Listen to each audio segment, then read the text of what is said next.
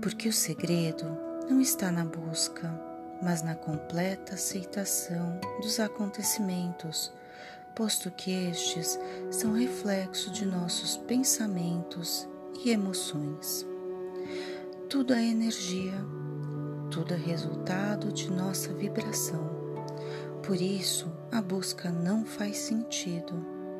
Estamos sempre a encontrar o reflexo daquilo que sentimos e emitimos.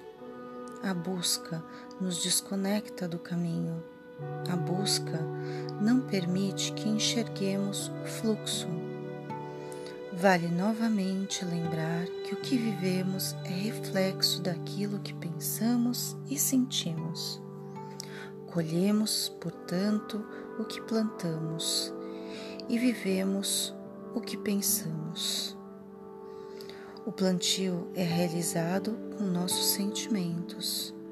Sendo assim, o que você decide pensar e plantar hoje?